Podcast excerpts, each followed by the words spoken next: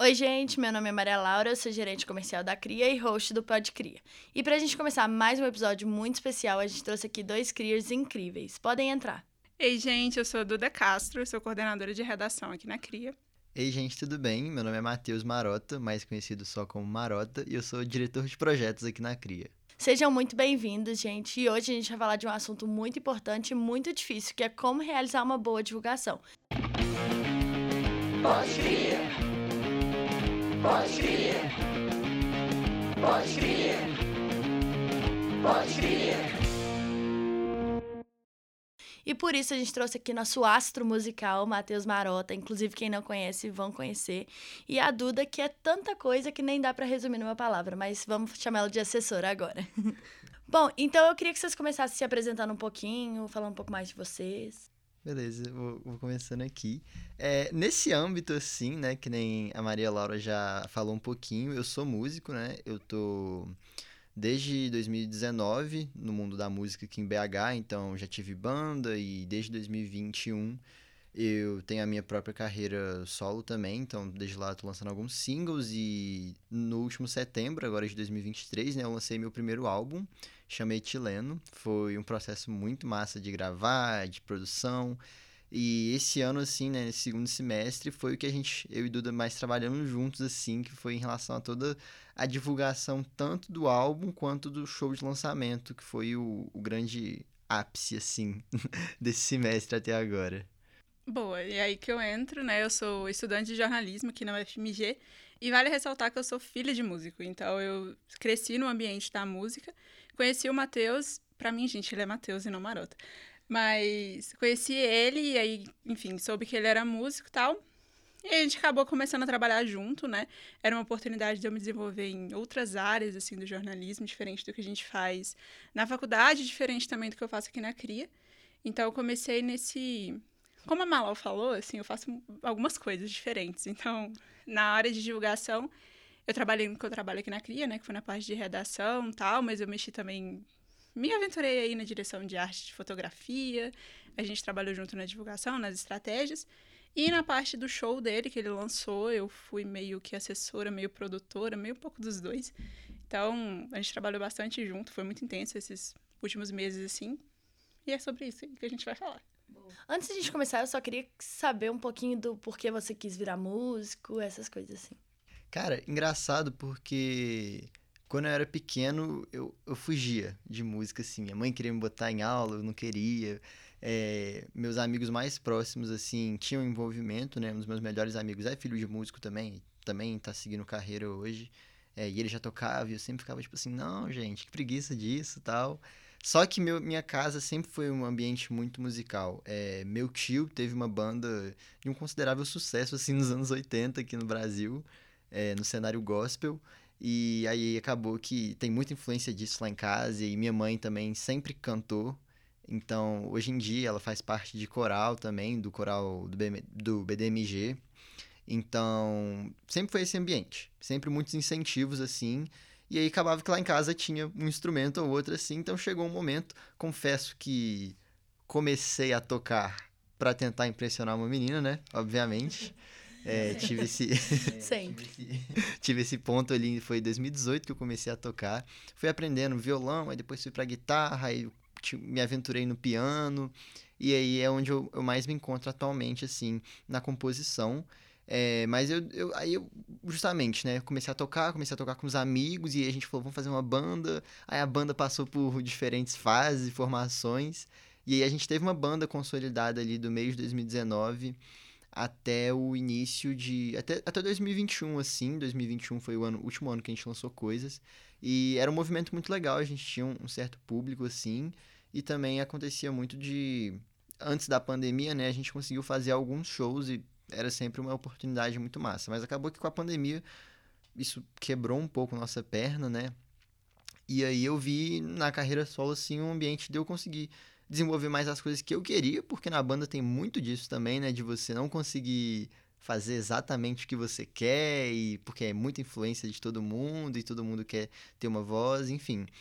Então, acho que na carreira solo eu consegui identificar mais esse, esse ponto assim. E decidi seguir aí desde então, e tá sendo uma aventura muito doida. Boa. Na banda você também era cantor? Então, a nossa banda era um grande conceito, porque nós éramos quatro, e aí. Era, cara, era uma grande mistura, porque eu, eu, eu e o Daniel, que era outro integra- integrante, a gente tocava guitarra, e aí tinha o Davi que tocava baixo. Só que eu corria, tipo, de uma música ou outra, que às vezes o Davi compunha, ele pegava a guitarra pra tocar e eu pegava o baixo. E aí, como todo mundo compunha, então o Davi e o Daniel eram os principais cantores, eu fazia alguns backing vocals, só que tinha, tipo, uma ou duas composições que eram minhas, assim, que a gente tocava mais na banda, que eu cantava também. E aí, no final, até o, o, o Samuel, que era o baterista, ele fez uma composição também que ele cantava, só que a gente acho que não chegou a tocar ela em nenhum show. É, pra ter essa troca assim, mas era uma grande mistura, porque o Daniel também tocava bateria, então se precisasse ele ia pra bateria, então era uma grande doideira. Mas isso era bom, todos vocês conseguiam desenvolver. Exatamente, exatamente. Então, eu, eu comecei a, tipo assim, se me dá um baixo na minha mão, sei, sei tocar. é o meu instrumento principal? Não, mas assim, se precisar ali na hora de salvar, rola. Mas justamente, foi por causa da banda ali também. E hoje em dia, nas minhas composições, quando eu tô produzindo, é, se eu tenho uma ideia que parte de uma linha de baixo, eu consigo executar ela, assim, né? Pra dar seguimento, por exemplo. E você, Duda? Você tem pai músico, mas nunca pensou em seguir com essa carreira? Então, eu já comecei a estudar música, estudei por alguns anos. É, já toquei piano também, mas já parei. Mas eu sou apaixonada com música, assim. Igual o Matheus falou, eu cresci num ambiente muito musical. Minha mãe e meu pai são apaixonados por música, então, assim, tudo que eu faço, eu faço escutando música, sabe? Tipo, absolutamente tudo, assim. Então, música é realmente minha paixão, sabe? E quando eu vim pra comunicação, é, eu sempre quis testar coisas novas, assim, igual eu falei, coisas diferentes do que eu faço na faculdade.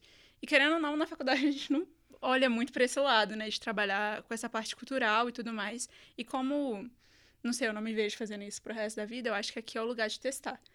E tenho testado isso principalmente hoje com o Matheus, né? E mas eu sempre acompanhei meu pai, então eu entendo um pouco de como funciona esse por trás da música, assim. Eu sempre gostei de ver. E eu prefiro muito mais o por trás da música do que ser, sei lá, a artista, sabe? É, Então é isso, eu sou uma grande admiradora e muito fã, muito fã mesmo de música. Acho que é por isso que eu gosto de trabalhar tanto com isso. E ainda mais com, com artista, enfim, que eu admiro tanto. E que tá crescendo, sabe? Eu acho muito legal quando. Porque assim, igual, igual eu falei, meu pai não é famoso nem nada, tem, tipo, tem vários projetos. E é muito legal ver quando um artista ele consegue se, so- sabe, se consolidar na cidade. Então, a mesma coisa que eu vejo muito o Matheus, assim, ele se consolidando aqui em BH e tomara que fora de BH também, né? Mas esse potencial é muito, muito legal, é muito bonito de trabalhar com isso. Ai, que lindo, gente.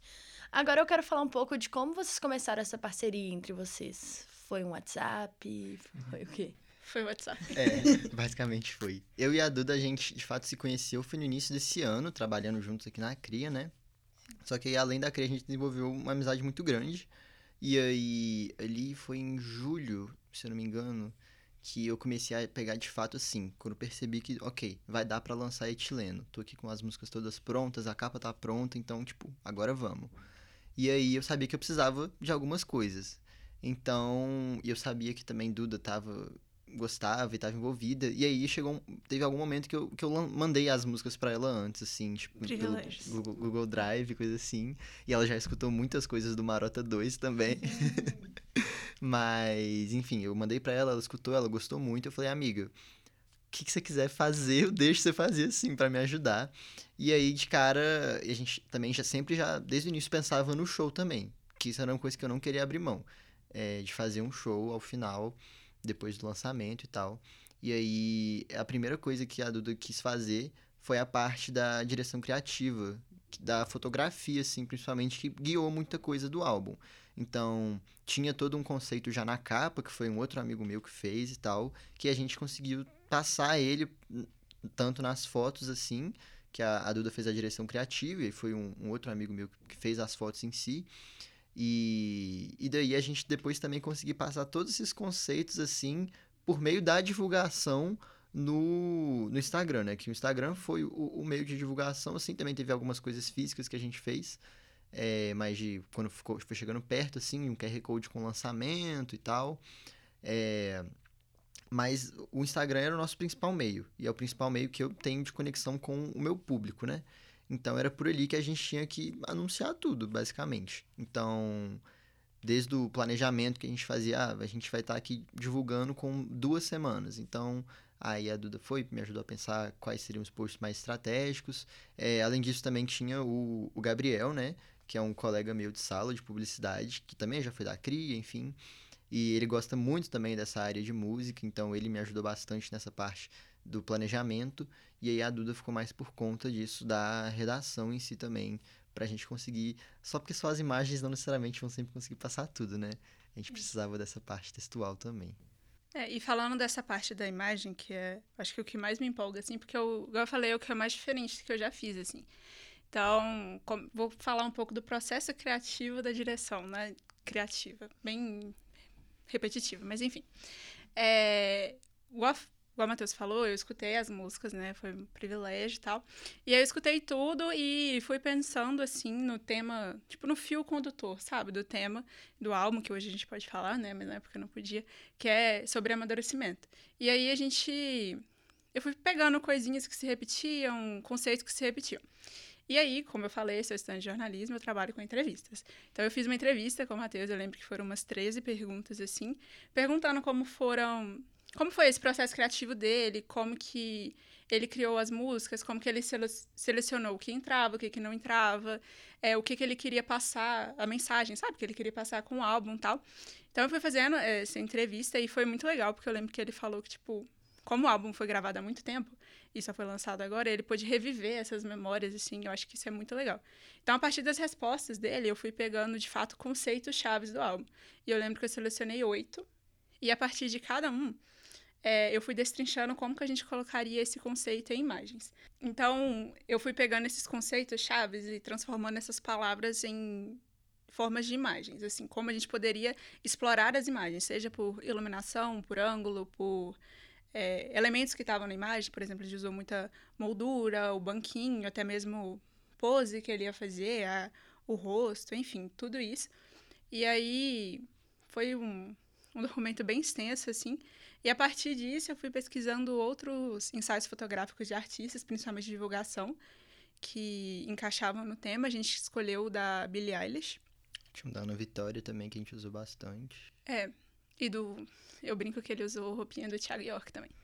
E aí, a gente foi pegando essas referências externas, assim, e a partir disso, foi o último passo, assim, que eu tomei, digamos assim, que foi montar um moodboard, com todas as fotos de referência, até porque eu não pude estar no dia do ensaio. Então eu tinha que passar para o fotógrafo, né, que é o amigo dele. Então a gente fez uma reunião depois com ele, foi explicando todo esse processo, tudo que a gente queria passar. Lógico que tudo muito alinhado com o Matheus, né, porque eu também tirei um monte de coisa da minha cabeça. E aí ele foi também tirando coisa que ele não gostava tanto, colocando outras referências e tal. Então a gente montou esse processo muito junto, sabe? Foi muito legal. E, enfim, eu sou encantada com o resultado final, é muito legal ver que o que a gente está pensando, sabe? Faz sentido, assim, numa foto, é muito legal. E aí, com isso, depois a gente foi montando o planejamento no Instagram, usando essas fotos da melhor forma, né? E eu acho que a gente conseguiu passar muita coisa por meio das fotos. Sim, e ainda mais é, é ficar muito bonito depois ver quando as coisas acontecem, né? Que tipo, pô, as fotos tudo no Instagram, aí tipo no Spotify as fotos também, é no YouTube, monta, tem que montar a arte da capa, não sei o que, não sei o que, não sei o que.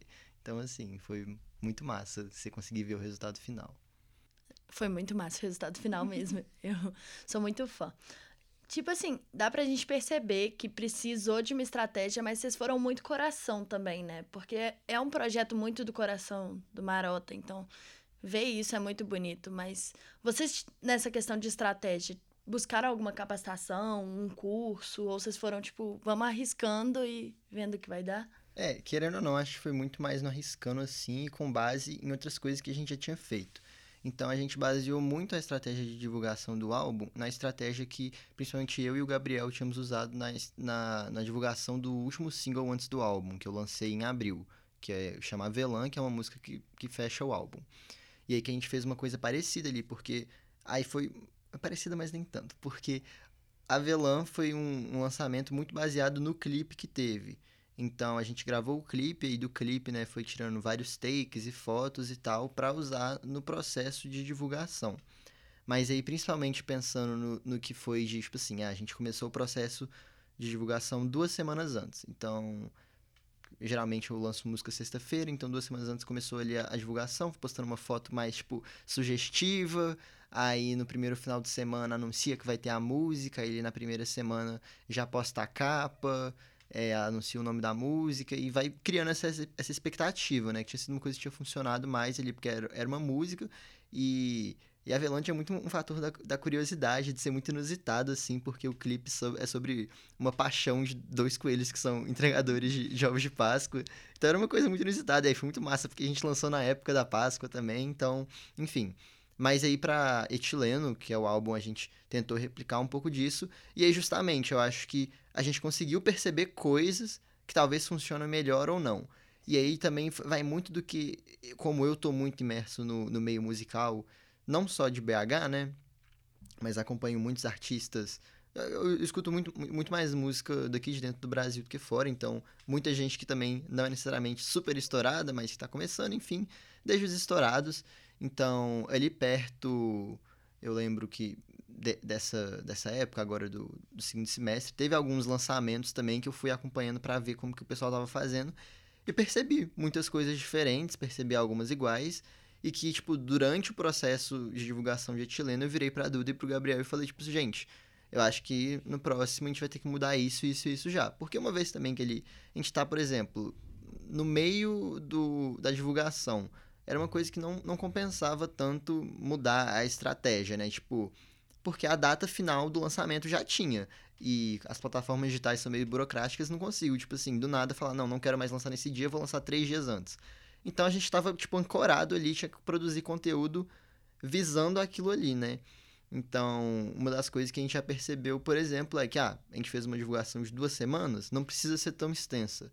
Porque a gente percebeu que, principalmente os primeiros posts, que eram os que mais tinham novidade. Então eu lembro que o primeiro post que eu fiz era um vídeo, tipo, falando, pô, mano, é, vocês estão me perguntando quando vai ter muita música nova e tal, não sei, não sei o que ter sido. E foi um vídeo que, tipo assim, teve muita visualização no Reels, tipo, papo de 5, 6 mil, sendo que eu tenho um pouco menos de 2 mil seguidores no Instagram. Então é uma coisa que alcançou muita gente. E aí depois ali a gente postou a capa, postou o nome do álbum, e aí já foi usando as fotos também, então, como as fotos eram muito bem produzidas, também elas acabam que geram mais engajamento, assim. E aí também foi isso. Fui testando diferentes horários do dia de postar. Então, lá em Avelã, eu postava mais pro final do dia, percebi alguns resultados. E aí agora em Itileno, os principais posts eu fiz mais no meio do dia e vi que tinha uma aceitação muito maior. Então, foi essas coisas que a gente vai captando assim. Então, por exemplo, o que eu faria se fosse lançar uma música daqui a uma semana? Justamente, bota um videozinho para começar, para gerar uma expectativa, posta a capa com, com, a, com, a, com o nome da música e tal. E aí eu acho que principalmente o Instagram, né, o TikTok, essas redes, atualmente são muito mais ouvidas a vídeo. Então é uma coisa que eu teria feito mais também. Mas não só fazer um vídeo por fazer, porque teve um vídeo que a gente fez na divulgação que era tipo um trecho de uma música com umas fotos e ele não teve uma entrega tão grande que nenhum vídeo que realmente era um vídeo que estava passando alguma coisa, né? Então, pensar um pouco mais estrategicamente nesse sentido. Mas, então, resumindo o que você perguntou, eu acho que veio muito disso, da gente entender o que já fez e já saber meio que o que mudar agora, sabe? Então, acho que esse foi um, um ponto muito massa, assim. É, eu acho que é muito sobre entender seu público também, né? Algo que a gente aprende muito aqui na CRIA, né? Que a gente trabalha muito com isso. E é muito legal como que isso muda muito dependendo do, de quem a gente está trabalhando, sabe? Então, por exemplo, aqui eu estou acostumada a escrever, por exemplo, para marcas e lojas. É completamente diferente escrever para uma pessoa. Então, é o que eu brinco aqui na CRIA, né? De adaptação de linguagem. É o que eu mais tive que fazer, por exemplo, para escrever as coisas para o Matheus. Mas é o que eu falei de entender do público, é isso, é de entender o melhor horário, entender o que que vai engajar. A gente percebeu que coisas que quando a gente colocava uma CTA, né, que é uma chamada para ação que a gente chama aqui na redação, é, que tinha que comentar ou que tinha que divulgar alguma coisa, tinha um engajamento orgânico muito maior, né? Então, principalmente o de tentar adivinhar o nome, é, teve muito engajamento. Então, essas coisas que permitiam que o público participasse, tinha um alcance muito maior. Então, são coisas que funcionam para ele. Mas a gente sabe que não vai funcionar para todo mundo. Então, tem que entender o seu público, que você tá, para quem você está divulgando, para você entender como você vai se comunicar e o que, que você vai fazer para alcançar esse público da melhor forma. Só uma, uma completando, isso de CTA, na, no primeiro lançamento do álbum, que foi Montanha, teve uma coisa muito massa que foi é, gerar conteúdo a partir da interação com o público. Então, justamente, eu tinha feito, tava nesse suspense já, uma- fiz uma caixinha de, de perguntas nos stories, tipo, tinha dado umas dicas, assim, ao longo da semana sobre a música, e, tipo, ah, qual que você acha que é o nome da música? E, tipo, teve muito comentário, muito comentário, e aí eu produzi um vídeo depois, que era, tipo assim, mostrando todos os comentários errados, não sei o que, e depois, tipo, mostrava de uma vez todos os certos, e aí começava a tocar a introdução da música com um clipe que a gente gravou até aqui também no, no estúdio de fotografia daqui da Fafiche. E, enfim, acho que é muito legal isso também. Tipo, tem essas artimanhas, sabe? Você não precisa preocupar em fazer todo, sempre um conteúdo muito do zero. Dá pra ir reutilizando muita coisa, ainda mais isso de as duas redes sociais mais populares agora, assim, isso de vídeo, né? TikTok Reels. Você consegue usar muita coisa similar ali pros dois também. Isso que vocês falaram de público, a gente ouve todo dia na cria, né? De se adaptar ao público. E eu queria saber como vocês fizeram essa análise do público. Ah, não teve uma análise muito bem, sabe, feita, assim, não. Eu acho que a gente entendia o engajamento, sabe? Foi muito do, do que o Marota falou de, primeiro de horário, eu acho, e também do que dava certo e do que não dava. A gente, igual ele falou, a gente não podia mudar toda a estratégia porque já tinha a data marcada do álbum. Então a gente teve que manter, só que a gente já viu o que a gente vai manter para o próximo álbum, entendeu? Por exemplo, igual ele falou, vai ser uma coisa menor, é, até porque esse tinha que ser um pouco maior, porque era o primeiro álbum, né? Então, ainda mais porque estava resgatando músicas que ele já lançou há algum tempo, por exemplo, Montanha já tinha lançado há algum tempo e tá no álbum. Então, tinha que ter um certo impacto. O Marota 2, né, que vem aí, é a qualquer momento, mas assim, ele já vai ter um impacto do- etileno nele. Então, não precisa de duas semanas de divulgação para isso. A gente pode fazer menor e um pouco mais estratégicas. E, de novo, é, a gente não fez nenhuma super análise, mas é muito de entender o que estava dando certo e o que, que não estava. É, a gente percebeu que vídeo dá muito certo, né? Então, é, investir tanto no Instagram, né, no Reels, quanto no TikTok. Inclusive, eu fico pedindo para ele todos os dias para ele investir nessa plataforma. Então, peçam para ele também, vão lá no WhatsApp, vai, faz marota. Porque não é muito uma rede que ele tem, tipo, familiaridade, né?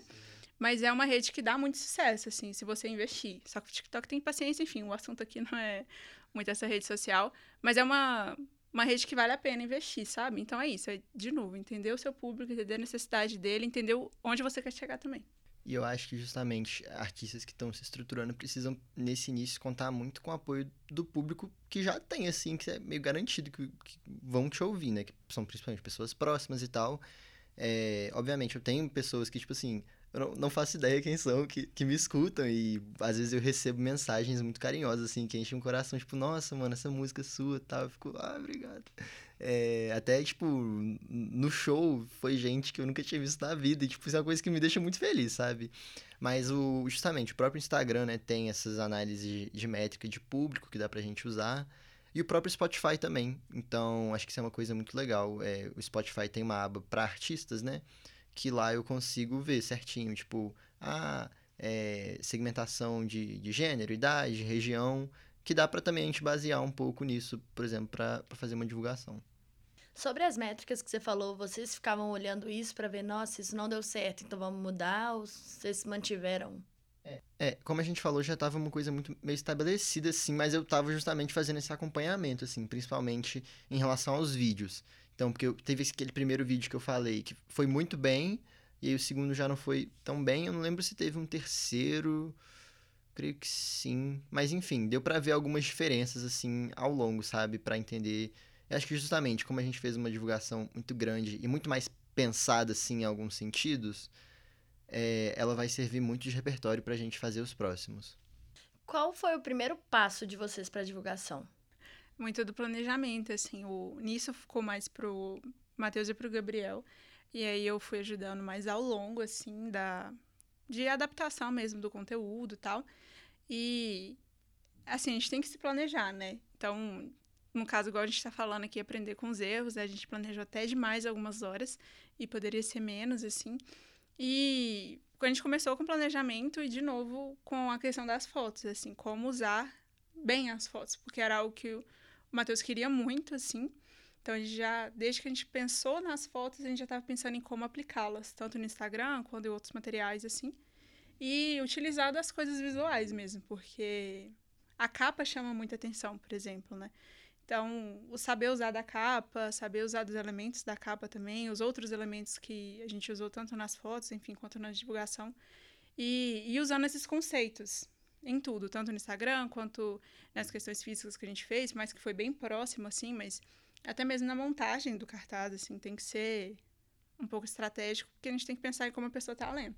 E tem que chamar atenção, porque a gente que conhece, a gente sabia o que era etileno, mas a galera não sabia, né? E etileno aqui na Fafiche é uma coisa que destoa um pouco, porque a gente é de humanas, né? Etileno é química. Então não tem nada a ver. Então, querendo ou não, já chama essa atenção. E aí, como esse era o principal, por exemplo, né? O etileno, assim, no cartaz, o resto tinha que fazer sentido. Então, eu acho que é muito essa. A gente tem essa sorte, né? De trabalhar com isso, de ter essa, esse conhecimento um pouco, assim, da comunicação e saber usar ao nosso favor. Então, eu acho que foi muito isso, essa união do planejamento com aonde, principalmente, o Matheus queria chegar com com toda essa bagagem que a gente já tem aqui. E justamente, eu lembro que nisso que a Duda falou, que eu e o Gabriel fizemos o planejamento, eu tava lá na cidade dele, no norte de Minas, e a gente tinha ido lá pra uma semana de férias e tal, a gente aproveitou e gravou um dos clipes, que é o clipe de Abismo. E nesse meio lá, o Gabriel sempre, desde o, desde lá de montanha até o Gabriel tá trabalhando comigo já. E aí ele sentou comigo e ele é, é, muito mais planejador, assim, do que eu em alguns sentidos. Então, a gente sempre fazia, tipo, ah, pega um calendário, é, vamos fazer uma tabelinha aqui, tipo, esse dia vai ter isso, qual vai ser o formato, eles deixam espaço para legenda. E aí, tipo, a grifa aqui, se, tipo, nessa cor, se vai ser, tipo, é, foto, se vai ser feed, se vai ser reels, se é alguma coisa só para stories. Então, acho que começou a partir dali ali, que aí a Duda entrou para fazer também já, tipo assim, as legendas de cada coisa e tal. Porque acho que desse início do, do, planejamento até a gente começar de fato a divulgação, acho que foi uma questão de duas semanas. Então, que a gente teve para, tipo assim, as fotos ficarem prontas, montar as primeiras artes, é, editar aquele primeiro vídeo, por aí. Nossa, aquele que era preto e branco que você uhum. escreveu o texto em cima, eu não, sei, eu não lembro direito o que estava dando problema, mas eu sei que deu muito problema, assim, o, a arte não ficava pronta, a gente... Ah, tá, a gente ia fazer um carrossel, só que aí o carrossel ficou esquisito. E aí eu tava em reunião e eu não conseguia adaptar o texto de carrossel para um post só. E aí, enfim, o Matheus teve que fazer isso e colocar na, colocar na foto. E eu não conseguia responder, porque eu continuava em reunião para sempre. E aí foi o post, depois que saiu o post ainda tinha um erro, né? Na é, legenda, alguma deve coisa. Deve ter tido um, ou dois posts que saiu com alguma coisa assim, porque justamente a gente tá fazendo uma produção diária praticamente, né? Sim. Então é, é, meio punk nesse sentido, assim, porque o, o nosso ideal era que rolou em alguns sentidos que era bom, era tipo assim, ter a legenda pronta um dia antes e coisa assim. E aí eu lembro que a primeira semana de divulgação foi mais espaçada. Teve tipo um post domingo, domingo, terça, quinta, e aí a partir de sexta começou a ter um post todo dia. E a gente teve essa mais espaçada, que foi boa, porque a gente percebeu que esses espaços, os primeiros posts tiveram uma constância grande, diferente, por exemplo, lá de Avelã, porque a gente tirou algumas, alguns conteúdos que eram os conteúdos específicos sobre cada música que a gente queria colocar. Só que até a gente não rodou eles depois, é, foi um erro muito mais meu, assim, porque depois do show, do show não, do lançamento ficou algumas coisas corridas, mas que era a ideia de fazer um, por exemplo, um post sobre cada música, falando um pouco, só que não fazia sentido fazer antes, porque as músicas não tinham saído ainda. Então até mesmo faria sentido colocar eles depois, que vamos supor que era um Reels. Chega em alguém e fala, nossa, legal esse trecho dessa música. Se fosse antes do, do lançamento, ela não ia fazer nada com aquilo, né? Tipo, ia dar uma curtida, salvar, mas tipo, ia procurar a música e não ia achar. Então, é uma coisa também que, por exemplo, a gente vai fazer muito mais nos próximos, que é essa parte do pós-lançamento, né? Conseguir aproveitar do material, porque também não adianta, né? Tipo assim, pô, fiz um lançamento na sexta, parei. porque acaba que você acabou de, tipo assim, colocar o conteúdo todo na mesa, sabe? Que é tipo assim, o ápice ali, a música tá tudo ali, tem sete músicas para divulgar. E aí, tipo assim, você redirecionar sete músicas pro story, tipo, morre ali.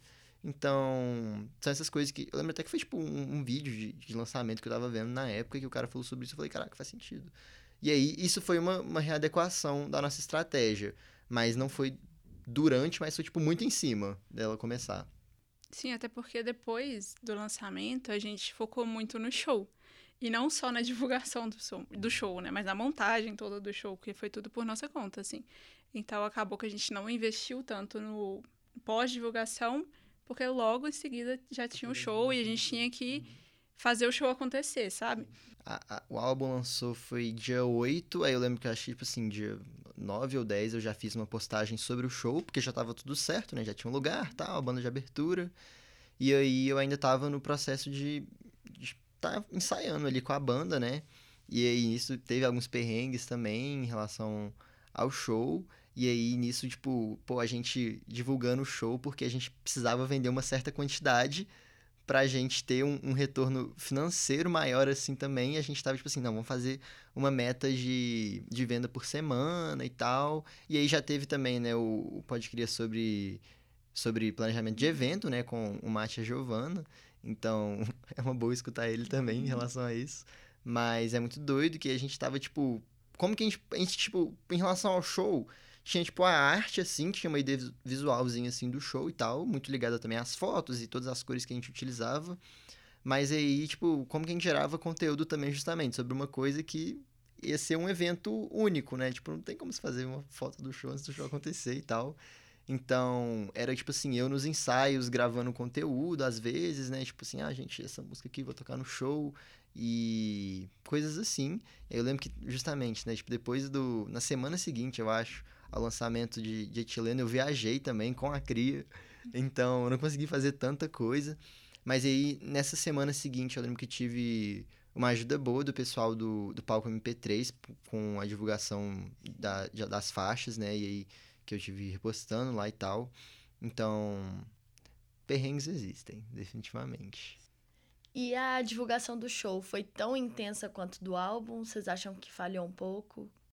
Eu não diria que falhou, mas ela foi de fato menos intensa, mas ela poderia ter sido um pouco mais pensada. Acho que calhou de que justamente a gente focou tanto na do- no álbum em si que a gente não conseguiu fazer uma divulgação tão grande pro show. Mas aí, justamente, eu utilizei muito de coisas que eu tinha visto outras pessoas fazendo assim também já, de tipo, ah, que o Instagram, obviamente, se eu colocar um flyer, ele não vai entregar tanto. Então era tipo assim, eu fazer um carrossel, tipo, de fotos minhas, coisas que eu tinha assim, e tipo, lá no finalzinho colocar a foto do, do flyer, mas no, na, na legenda tá falando sobre o show em si. Aí, de fato, tipo, esse post teve uma entrega legal e tal. Mas isso que eu tava falando, tipo, da meta de vendas, tipo, o show era na sexta até terça-feira, não tinha vendido ainda. E a gente tava surtando. Sim. E aí era tipo, nossa, quem vai? Tal pessoa falou que vai, tal pessoa falou que não vai, mas não comprou ainda. E foi uma maluquice, porque, tipo assim, acho que nossa meta era, tipo, 60 ingressos. No final deu quase 100, sabe? Porque no final ali acontece alguma coisa, uma magia de evento, que é uma coisa muito bizarra. Mas que, justamente, teve algumas divulgações, assim, de algumas pessoas é, que tem um pouco mais de visibilidade também, que compartilharam, não sei o que, mandaram em grupos, e aí teve gente, justamente, que eu nem conhecia que foi por meio disso, enfim. E, igual a gente falou de novo, eu vou ressaltar a questão do público, sabe? A gente sabia que aqui na faculdade a gente teria um público, tipo, a maior porcentagem do público que iria na, no show tava aqui. Então a gente tinha que investir muito aqui. É, não, não fazia sentido divulgar tão pesado no Instagram como a gente fez no álbum, sendo que o público tava aqui, sabe? Era muito mais boca a boca e tudo mais. Então, a gente investiu muito nisso, era tipo assim, bom dia, já comprou seu show quase todos os dias pra todo mundo, assim, da nossa lista de contatos. Porque era o que dava certo, sabe? E, de novo, a gente foi lutando pra ir conseguindo vendendo ingresso, era todo dia. Eu lá acordando no Simpla já, vendo que, quanto que faltava, quem comprou. Bom dia, 34. Não, era só assim. Boa noite, 40. Vocês viram a dor do comercial agora, né? É. Sim, a gente. é Sério, a gente só fazia isso. Eu já tinha decorado a lista praticamente dos participantes. E eu só falava, tipo assim, fulano de tal, não sei quem é, quem é. Aí a gente descobria quem era pra tentar chegar nas pessoas próximas da pessoa, assim. Algumas pessoas, igual o Marota falou, completamente aleatórias. E era, e era felicidade, tipo, nossa, eu não faço ideia quem é essa pessoa que tá aqui. E a gente ficava, uh, desconhecido e tal. Mas é, era muito disso, de. E de novo, eu vou falar, a gente fez tudo do show, né? Então, é, investir na divulgação ao mesmo tempo que a gente investia na produção, tinha que fechar com, com a pessoa, o dono da casa, e tinha que. O Matheus tinha que focar nos ensaios e acertar tudo, todos os detalhes com a banda. Ele tinha que ficar acertando todos os detalhes com o dono da casa, tudo. Eu nunca fiz isso, né? Eu vou saber o que, que, que eu cobro, o que, que eu não cobro, o que, que eu ganho, não sei. E o que, que tem que fechar. Nossa, depois do show a moça me puxou no canto e falou, e aí? Eu falei, e aí? Eu te pergunto. Não sei muito bem o que que fazer, mas a gente vai aprendendo e fazendo de novo. Simples, eu não sabia mexer nesse negócio. Foi aprendendo na marra lá, e a gente descobriu um monte de coisa do nada. Ah, isso é legal de falar. Do nada, um cara me chamou no- no meu WhatsApp. Ai, porque eu tenho um negócio de divulgação, e aí eu vou te ajudar. Porque, tipo assim, se a pessoa comprar pelo link que eu vou vender, eu ganho uma porcentagem, e aí eu faço o anúncio maior, né? Do, do show, você vai ter alcance maior, não sei o quê. Aí eu fiquei, e aí, Matheus, a gente conhece essa pessoa? Não, a gente vai confiar nessa pessoa. E aí, Eu simplesmente. só a queria divulgar passou- e queria um link. Aí falei, tá. Beleza. Aí ele de novo, ah, quantos por cento de desconto você vai dar? Eu falei, moço, não faço ideia assim, de o que, que a gente faz. A gente foi chutando as coisas e é muito legal, a gente ia aprendendo. Agora no próximo a gente já sabe que desde o início a gente já procura esse cara, a gente já tem um contato, né? E para ver se vai dar certo, fazer uma divulgação melhor, uma divulgação mais estratégica. Acho que a gente falou muito também na questão física, né? É, a gente não fez pro, Pro Pro show, não show. fez, porque ficou meio em cima. é, cartaz nem nada. Então, querendo ou não, isso faz diferença. Então, eu investi mais nisso lá no, no Marota 2 ou no próximo show, né? Tomara que ainda que tenha mais shows antes do próximo lançamento. Mas é, é ir aprendendo, assim. E, e isso é muito legal, sabe? Essa oportunidade de se desenvolver. Hoje a gente tá, tava falando que eu pretendo usar esse conhecimento do Simpla para outras coisas na vida que não tem nada a ver com a divulgação de álbum. Então, assim como ele, aprendeu muitas coisas, assim. Então, isso é muito massa, assim, de fazer aprendendo. É, vocês descobriram um mundo totalmente novo, né? Vocês não tinham a menor ideia. Mas boa. É, falando agora, puxando o gancho do cara que você falou, não bata em mim, mas vocês foram atrás de parceria, alguma coisa? Cara, Gatilho essa palavra. a gente, a gente tentou algumas coisas. Tipo assim, uma ideia que eu queria muito pro show era, tipo, ter uma flash tattoo lá. Só que aí. Ia, ia, ia, legal. seria muito legal. E eu ia tatuar um negócio do álbum nesse dia. E aí. Só que, pô, tinha um rolê com a casa que precisava de alvará, não sei o que. A gente falou, pô, não. Não, Já- é. uma é coisa a isso, mais. Né? O Matheus assim, ah, quero flash tatu. Falei, sim, senhor, vamos lá mandar pro cara. Aí eu, ei, tudo bem, quero flash tatu, como que eu faço? Aí ele tá assim, ai, preciso de alvará, e se não tiver alvará, vai ter polícia, vai prender todo mundo. E eu fiquei tipo assim, tá bom, então, Matheus, sem flash tatu. Vamos pensar em outra coisa. E aí, do nada, tudo que eu. Isso é só um off-topic, assim. Toda vez que eu chamava o cara pra falar qualquer coisa, ele virava, tipo, não, mas vai ter polícia se a gente não tiver alvará. Eu falei, tá bom, o assunto já encerrou. A gente pode passar pro próximo. Mas é. É isso, a gente tentou algumas coisas, né, algumas parcerias, mas eu acho que foi muito o que o Matheus falou, tipo assim, a gente não conseguiu nenhuma parceria específica, é muito foi da casa. É, ele é uma casa acreditou muito muito. receptiva, assim, aqui de BH também. Então, facilitou muitas coisas. Mas a gente pensou muito no campo das ideias, alguma coisa de parceria, sim. É, mas justamente, né, que nem a gente tá falando muito por alto aqui, o, o famoso suposto Marota 2, ele, tipo, já tá sendo produzido há um tempo, assim. Então a gente consegue, tipo, vai tendo ideias assim e vai guardando, desde também de usar coisas que a gente usou pro etileno e tal. Então, dá pra ir pensando mais nessas coisas. Então, por exemplo, até o, o a gente fez um show de pré-lançamento também, mas não teve divulgação nem nada, foi uma coisa tipo exclusiva assim pra algumas pessoas, que foi muito massa lá em casa, que dava pra ter feito às vezes alguma coisa assim. é, a gente pensou até é, ah, vamos pegar uma parceria de alguma bebida, não sei o que, pra ter lá no É. dia e O tal. Matheus, ai, vamos. Eu falei, ah, vamos tentar o checkmate. Por que, por que não? Ah, Porque a gente vamos. esqueceu de tentar. Enfim, mas são coisas que, tipo assim, querendo ou não, tem que arriscar, assim. Eu acho que. É que o famoso não você já tem, né? E aí. Mas isso de parceria é uma coisa que funciona muito. É, e aí, principalmente, assim, de ter gente na sua equipe pra trabalhar com você, assim. Pessoal que, que trabalha, às vezes, na música também, no vídeo, foto, por aí. E a gente também investiu em release, né? Agora eu vou puxar um pouco sardinha pro meu lado de jornalista.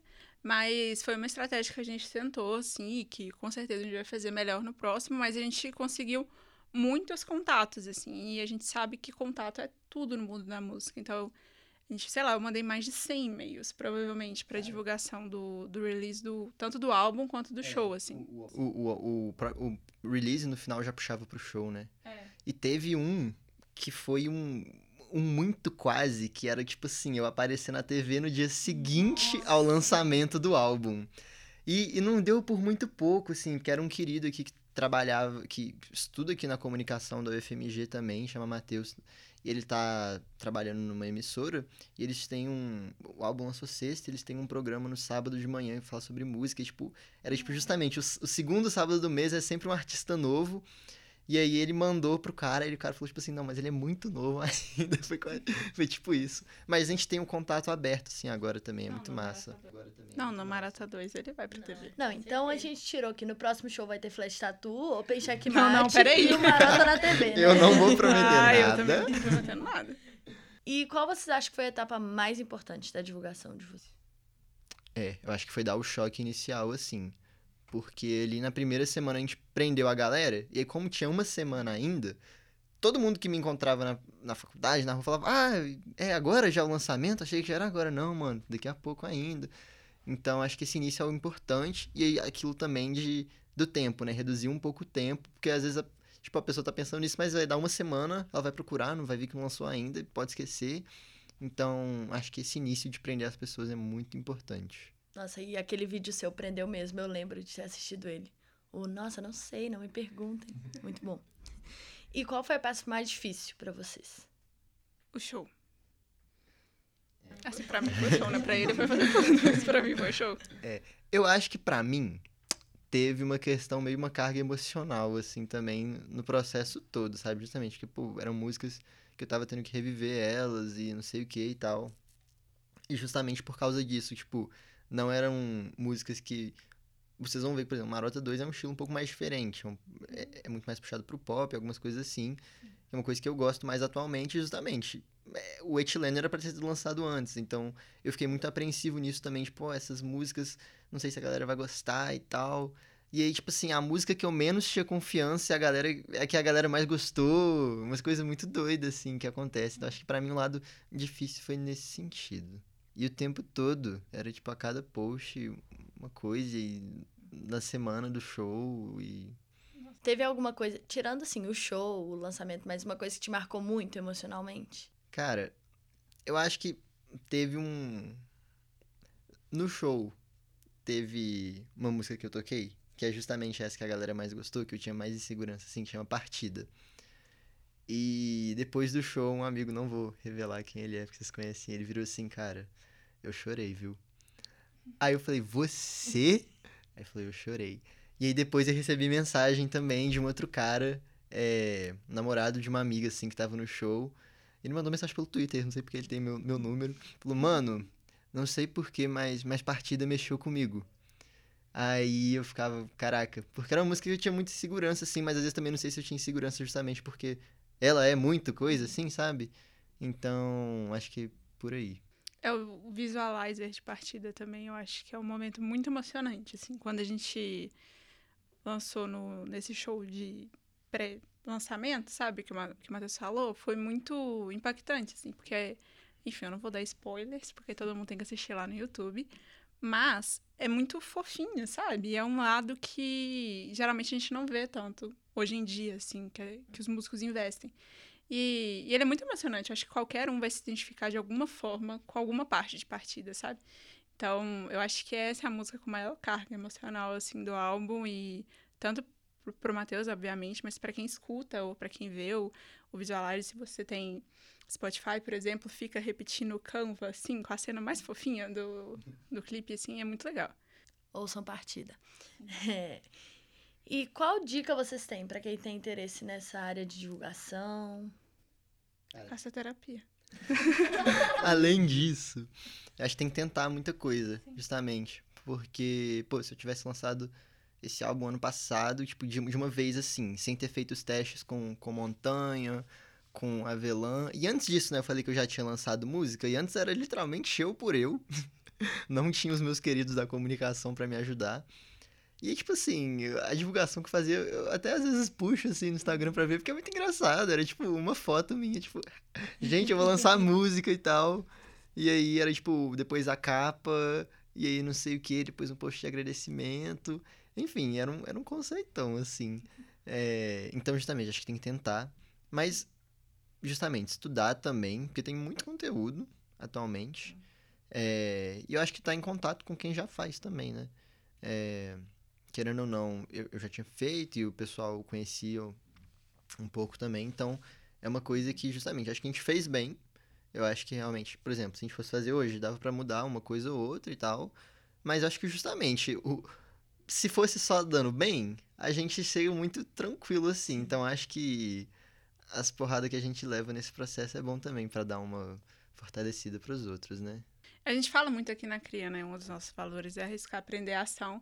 E é muito legal que a gente consegue levar isso para fora daqui. Então eu acho que esse trabalho em conjunto, assim, para o lançamento de chileno foi muito arriscar aprender e ação. A gente, igual eu falei, a gente estava aprendendo ao mesmo tempo que a gente fazia. E isso é muito legal, assim, muito bonito, nos dá muitas oportunidades. Então, é arriscar mesmo, a mesma coisa, por exemplo, no show. Eu não conhecia o, o dono da matriz, o Matheus, tinha conversado com ele uma vez, e mesmo assim eu falei, não, ele é artista, sim, e vai ter. Olha que é a música dele, eu mandei todos os clipes, mandei o Spotify, falei, não. E ele, não, cara, eu gosto, eu gosto disso, acredito nisso, então é experimentar, assim, se jogar de cabeça e acho que aprender muito com os erros também. É, é o que ele falou, assim, a gente vai se errar. vender, justamente, assim. É. Porque que nem isso da, da casa, né? Tipo, a gente não fazia ideia que 100 pessoas no show. Mas a gente tava ali contando com um número e a gente queria alcançar um número mínimo ali das vendas também. E aí, tipo, o, o Edmundo lá, que é o dono, botou fé, tipo, não, tá bom, vamos. E aí ele comprou a ideia e, tipo, uma vez que ele comprou, quando você vê que tem mais gente acreditando, acho que dá um gás também para você ir atrás. É, e, e agora eu vou fazer um pedido até. Se você tem um amigo que. Se você é amigo do Matheus, continue apoiando. Mas se você tiver outros amigos que estão nessa área, sabe? Acredite na pessoa, invista. Porque era muito legal quando, por exemplo, eu abri meu Instagram sei lá, os 20 primeiros stories era todo mundo repostando, assim. Isso dá um gás, sabe? Porque, tipo, o nosso trabalho tá...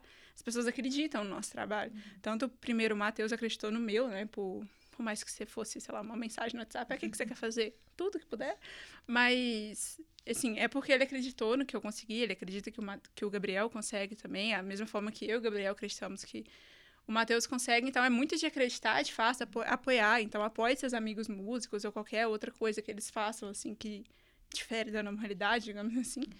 E, vai, sabe, nas coisas, não é só divulgar, mas, tipo, escuta o álbum, vê o clipe, divulga, vai no show.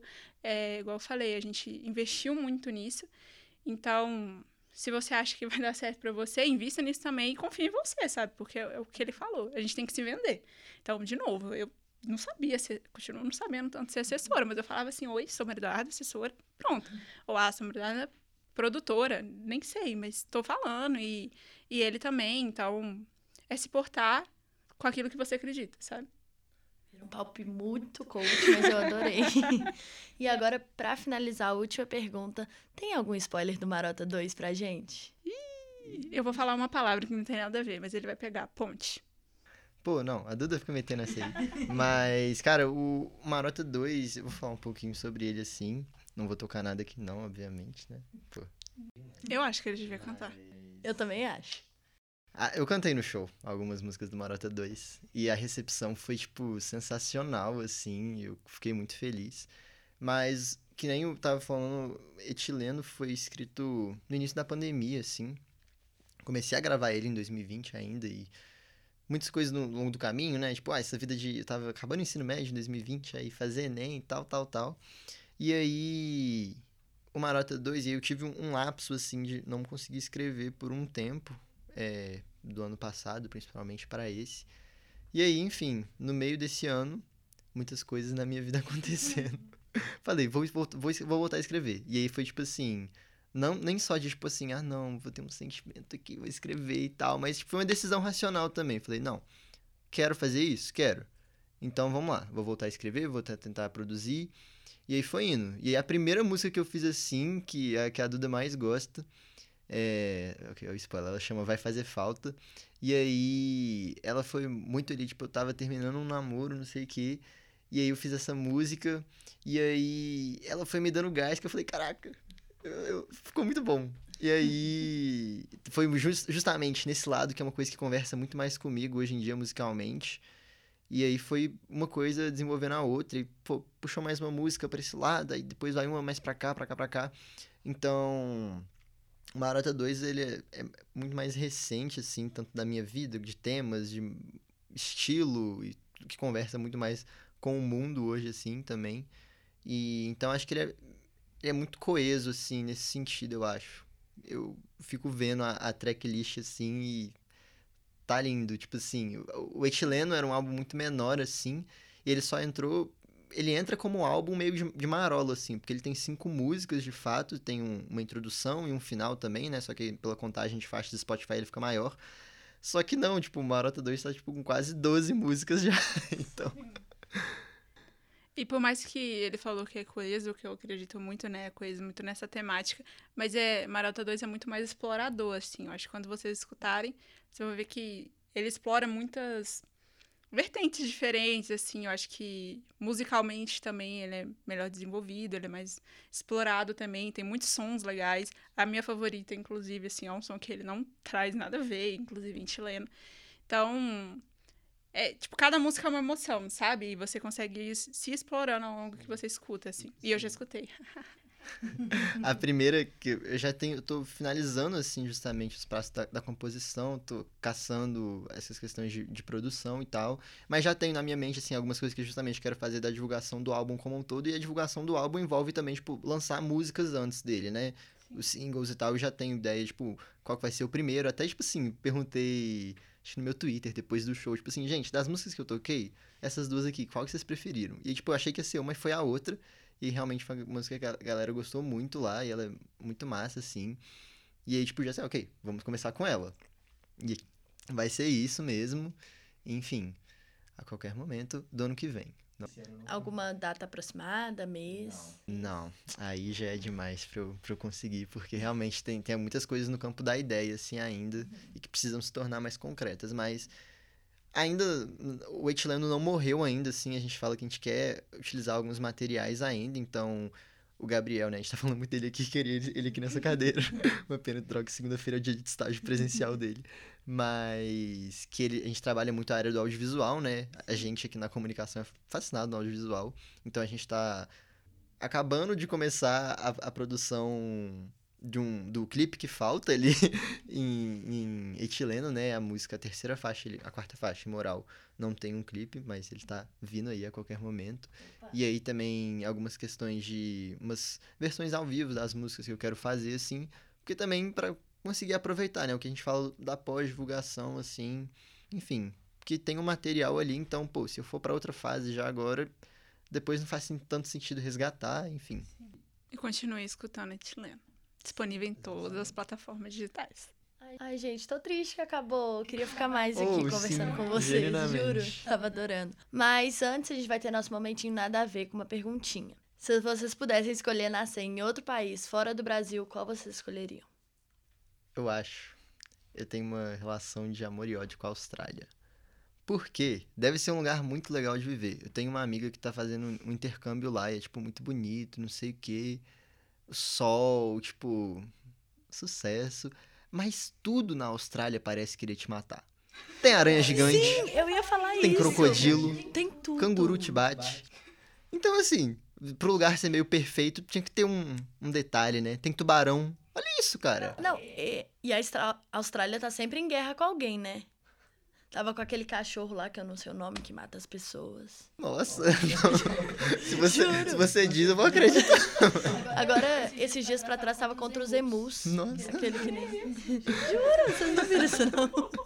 Não, mas, mas eu vou de Austrália. Tipo, deve ser legal. Ah, eu não vou de Austrália, não. É, Ah, eu iria de Canadá. Eu tenho esse sonho de, desde pequenininha, de conhecer lá, desde que eu estudo. Então, vou de Canadá. Eu acho o povo lá muito educado, muito tranquilo. Lá tem neve, lá tem muita coisa. Eu gosto de frio, né? Eu, eu passo mal aqui no calor do Bra- do Brasil. Então, eu iria de Canadá. Escolha muito melhor que a Austrália, né? Assim, Gente, queria agradecer. Por... Te peguei de surpresa. não. Me pegou, eu não tava esperando. É, Nossa, me pegou muito de surpresa. Cara, eu gosto muito de praia, então acho que eu iria pra algum lugar com praia. Qual? Não sei. Maldivas, você tem uma cara. Eu tenho, eu sempre Uma falei, né, riqueza. que eu quero ir pra Maldivas. É. o meu lugar dos sonhos. Mas será que morar lá não ia, tipo, anular o fato dele ser o meu lugar dos sonhos? Enfim, vou pensar, depois eu te retorno. Mas queria agradecer por vocês terem vindo, gente. A participação foi incrível, foi muito divertido. Queria agradecer ao estúdio do Fred também. Vocês querem falar algumas palavrinhas pra se despedir? Agradecer a oportunidade, assim, não é a primeira vez que eu tô aqui no Pode Cria, mas, pô, falar sobre música e comunicação é, tipo, tudo que eu gosto, assim. E, pô, é, é muito massa ter esse espaço de falar um pouco como foi, porque às vezes muita gente pergunta e tal, então ter esse material é muito legal. É, agradecer Malau, Duda e Gabriel também, né? Que sem eles eu não poderia estar gravando esse episódio também. Mas é isso. Pô, eu também queria agradecer pelo convite. Eu adoro falar sobre isso. Agradecer sempre o Matheus, né, por acreditar no meu trabalho. Agradecer o Gabriel também, porque foi muito legal trabalhar em equipe com eles. Tem sido muito legal, né? Não, não acabou ainda. E agradecer mesmo pelo espaço, assim. E, de novo, a gente falou, né, que se você estiver pensando em divulgar algo, é importante que você converse. Então, eu me coloco à disposição se você quiser conversar. Coloco o Matheus também, se você quiser conversar com ele. E é isso. Sabe, se arrisque, bem coach agora, mas se arrisque. Qualquer coisa você pode nos chamar. E escute novamente. Eu tô divulgando o álbum dele mais que ele. amei. Mas é isso. Então, gente, queria agradecer a participação de vocês, queria agradecer ao Laboratório de Experimentações Sonoras aqui da Fafiche por ceder o espaço, o Fred, muito bom. A gente vai encerrando por aqui, mas continuem acompanhando a gente nas redes sociais com arroba criaufmg e ouçam bastante etileno, tá?